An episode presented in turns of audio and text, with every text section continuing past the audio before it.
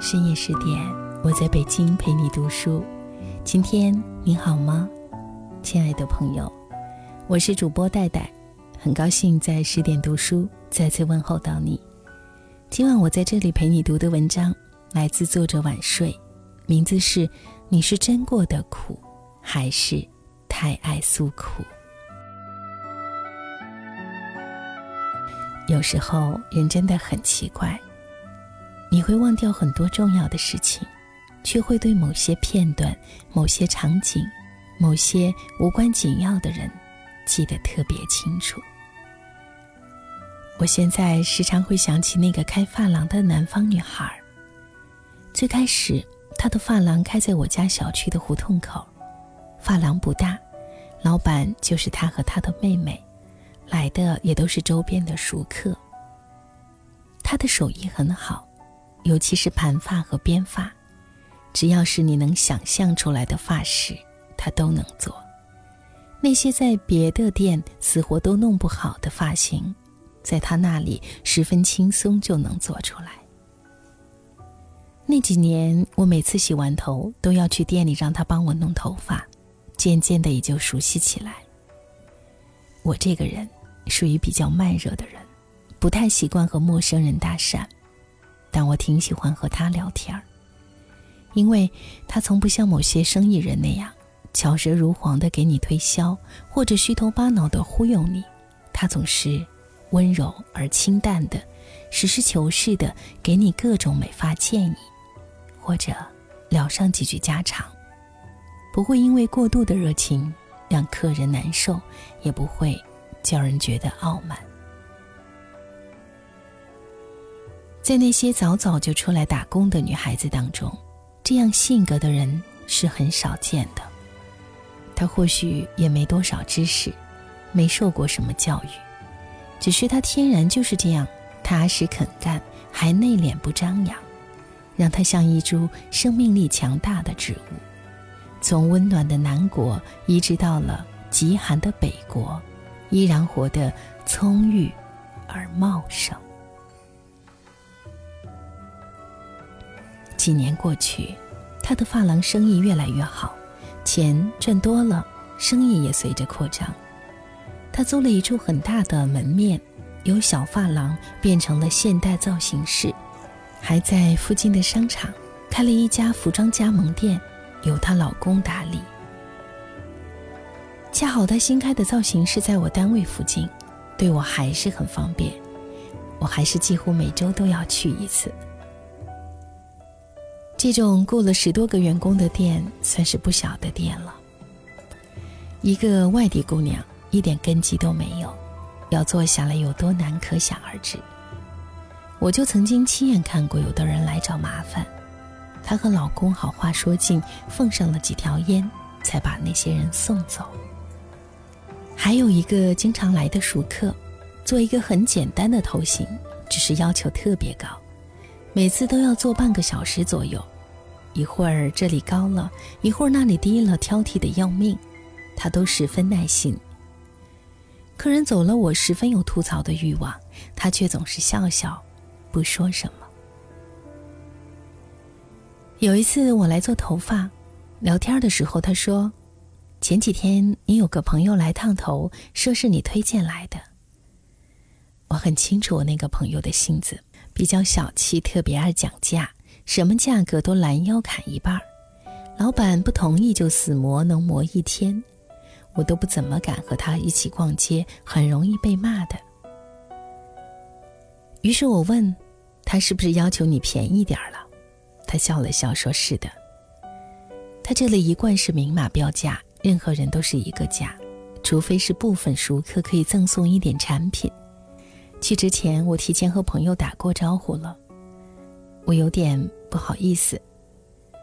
他就是比较喜欢讲价，他笑，是和你不太一样，还是不会讲他们之间发生了什么。他从不抱怨，从不。我见过有些店的老板，客人一坐下来就是甜言蜜语，然后客人一走就评头论足。讲人家这里不好那里不对，撇嘴翻白眼儿，十分叫人厌恶。他永远不会这样，再难缠的客人也都平和应对。实在讨厌这个人，他会不再和他讲话，默默走到一边。开服装店生意不景气，连续亏损，不得已只能关掉。他也只是说，这一年的钱亏掉了，明年要更努力才是。手下的服务员有什么差错，他也会批评，但永远就事论事，从不扯东扯西，不会像某些个体老板那样，觉得自己对手下的员工有生杀予夺的大权。别人必须对自己进行顶礼膜拜，而自己则有资格随时进行侮辱和嘲弄。以前我觉得他这样只是会做生意，正所谓和气生财，打开门做生意的人就是得能忍能让，才能有回头客，有好口碑。认识了六七年之后，我逐渐发现，这并非是做生意的手段那么简单。他这个人的确是那样，非常有韧性。虽然是一个小小的个体老板，但是活得不卑不亢。什么困难和问题来了，他都只想着去处理，而不是埋怨和诉苦。现在那家发廊已经易主，他回老家去了，因为孩子到了上学的年纪。据说他不再开发廊，而是有了一家工厂，做得很不错。我们的联系也中断了。发廊兑给了一个新老板，名字没换。我去过几次，生意每况日下。新老板和我一直抱怨，为什么我的发廊生意不好？早知道这样，就不会花那么多钱对他的店了。为什么生意不好？我心里默念：不仅因为你不如他技术好，也不如他好人缘儿。新老板是那种爱抱怨的女人，整天不是抱怨顾客太极品，就是骂服务员太懒散，或者怪老公不支持自己。每次你一坐下，一开始做头发就唠唠叨叨个没完，每个顾客走了之后就立刻吐槽这个顾客有多么极品，然后还要和当下的客人讨论一下，搞得别人很尴尬，不知道怎么接。去了几次之后。别人自然就不去了。我曾经以为，我和他只是发型师和顾客之间的那么一点缘分。但后来我发现，我很怀念他，我很想再看到那张表情总是不疾不徐的脸，那个淡然承受一切的人。我们之间似乎建立了某种关联，因为他改变了我。你以为在一个开发廊的小老板身上就不能学到什么东西吗？人生处处都有典范，处处都有镜子，可以照出自己的缺陷。在他身上，我学会了温柔一点，和自己所遭受的困难和挑战面对面，不必逢人就讲述自己的痛苦和烦恼。我们都不喜欢和总是带来负面能量的人在一起。坚韧与强大才能争取到更多的理解和支持。人到中年，我见过很多人，包括很多位高权重的人。我发现成功者基本上都有一个共同的特征：他们都不爱诉苦，他们都只专注于问题本身，注重如何去解决。有一次，我和一个做领导的朋友抱怨自己工作中一些不开心的事情，他听完笑笑说：“你这算什么？你看看我现在手里需要处理的事。”他一一和我数了一遍，我听完惊呆了。这些都是换成我，大概就是跳脚骂娘的大呼倒霉的烦心事儿。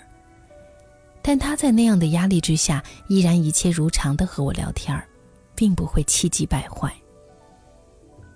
那次我终于明白了，为何他能够成为某个行业的翘楚，内中自有道理。一个人的心要足够深，才能埋下一些事。心若浅的像一个碟子，什么都装不下，稍微有一点心事都会流淌出来。能担当，这是事业成功的基础。在这一点上，大人物和小人物没有不同。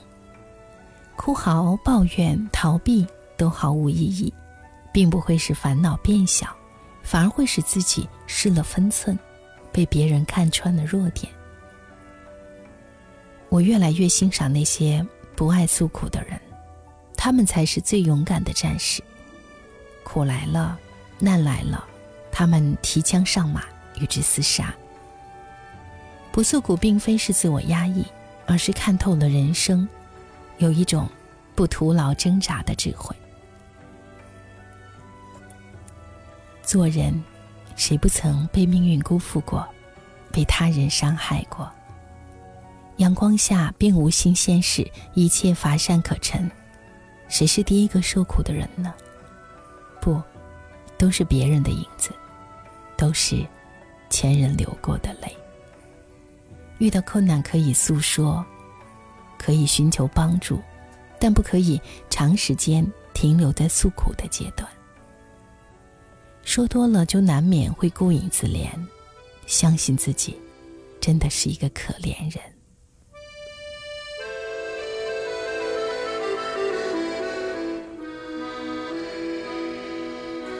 谢谢你今晚的聆听，我是戴戴。更多美文，请关注公众号“十点读书”。我们下次再见。多希望有一个像你的人，但黄昏跟清晨无法相认。雨停了，歌停了，风继续。雨伞又遗落原地，多希望你就是最后的人，但年轮和青春不忍相认。一盏灯，一座城，叫一人，一路的颠沛流离，从你的全。世界路过，把全盛的我都活过。请往前走，不必回头，在终点等你的人会是我。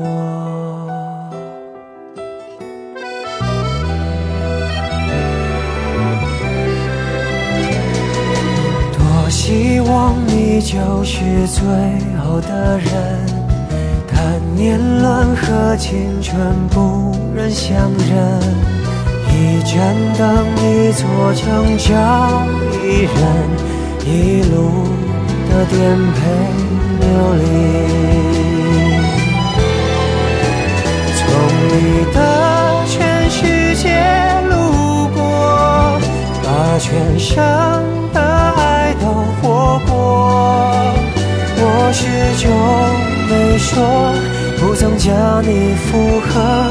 最后等你的人是我，从你的全世界路过，把全生的我都活过。请往前走，不必回头，在终点等你的人。会是我，你爱默默倾听全世界，全世界却倾听你，一朵一朵，一首一首的曾经。从你的全世界路过，把全生的爱都活过。我始终没说，不曾将你附和，最后等你的人是我。从你的全世界路过，把全生的我都活过。请往前走，不必回头，在终点等你的人。会是我。